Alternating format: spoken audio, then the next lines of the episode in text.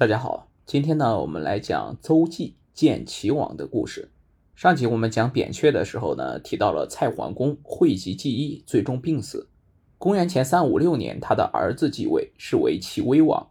齐威王迷恋弹琴，经常独自在宫内抚琴，却不理朝政。其他诸侯国见齐威王终日弹琴，无心理政，便三番五次的兴兵进攻，齐国总吃败仗。韩赵魏的军队都打到齐国边境了，齐威王还是置之度外。有人曾多次劝诫，让齐威王以国家为重，但根本不奏效。有时齐威王被说烦了，还会杀掉进谏的大臣。几年过去了，齐国越来越衰败。邹忌见齐威王因弹琴荒废国政，便自称是古琴高手，要觐见齐威王为他抚琴。齐威王听到奏报，非常高兴，立刻召见了邹忌。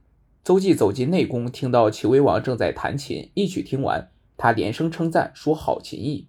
齐威王便问邹忌自己的琴艺好在哪里。邹忌说：“大王的弹奏指法熟练，大弦的声音庄重如一位明君，小弦朗朗如贤臣，每个音符都和谐动听，灵活多变又非常恰当，就像国家清明的政令，如此悦耳。琴艺当然很好。”接着，邹忌又说。弹琴和治国的道理一样，要专心。七根琴弦就像君臣之道，君王就像大弦，掌控全局；小弦就如臣子的辅佐配合，该弹哪根弦，不该弹哪根弦，就好像国家的政令，配合协调了，于琴才能弹奏出美妙的乐曲，于国才是君臣各尽其责，是国富民强，政通人和。齐威王赞赏道：“先生说的极是。”既然先生深通乐理，一定也弹得一手好琴，就请先生试弹一曲吧。邹忌却只调试琴弦，齐威王有些着急，催促他快点弹奏。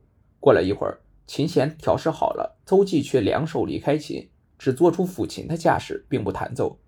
齐威王非常生气，指责他欺君。邹忌说：“我是琴师，专门靠弹琴为生，当然要研究乐理和弹奏技巧。可大王是国君。”却对国事不理不睬，这跟我抚琴不弹有什么区别？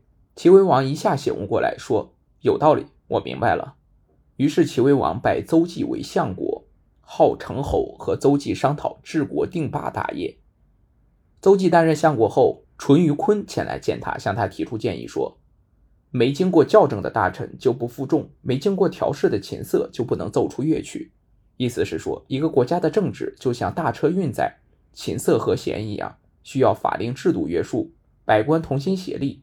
邹忌接受他的意见，颁布法令，监督官吏，法办不法官员，打击官员们的歪风邪气，由此树立了正气，政治清明。邹忌有气度，又有才干，辅助齐威王持政治国，是齐威王的得力助手。不仅如此，他还身高八尺有余，是个相貌俊美的美男子。一天早上，邹忌穿戴好衣帽，看着镜子中的自己，问他的妻子。我与城北的徐公哪个更美呢？他的妻子答道：“您非常美，徐公比不上您。”城北的徐公在齐国以美貌出名。邹忌不相信自己会比徐公美，又去问他的妾：“我与徐公相比，哪个更美？”妾也答道：“徐公怎么会比得过您呢？”第二天，有位访客来拜见邹忌，邹忌与他相对而坐，闲谈起来。邹忌问客人：“我和徐公相比，谁更美呢？”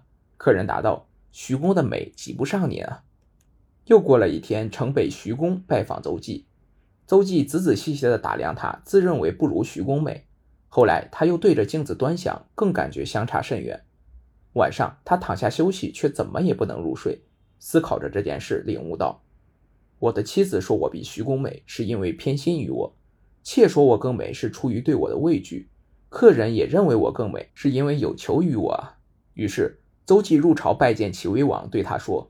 我已经确定自己不如徐公美，但是我的妻子偏心于我，我的妾畏惧我，我的客人对我有所求，都说我比徐公美。如今齐国的国土方圆千里，城池有一百二十座，王宫内王后嫔妃和左右近臣没有不偏心大王的，朝中大臣没有不害怕大王的，齐国上下没有不对大王有所求的。这样看来，大王受到的蒙蔽确实非常严重。齐威王点头道。您说的对，于是决定广开言路，悬赏求见，便发布诏令，不管是官还是民，能够当面指责寡人的过失的，给予上等奖赏；能上书劝诫的，给予中等奖赏；能在众人面前谈论朝政，并让寡人知道的，给予下等奖赏。齐王开张圣听，齐国果然发生变化。诏令颁布之初，大臣们都踊跃前来觐见。宫门前、庭院内总是有很多人等着觐见。几个月后，就只是偶尔有人来觐见；一年后，就是人们想觐见，也没什么好觐见的了。燕、赵、韩、魏四国听到这件事，都来齐国朝拜。这就是所谓身居朝廷，内政修明，政治正义，不必用兵就能战胜敌国。好了，我们今天的故事就讲到这里，我们下集再见。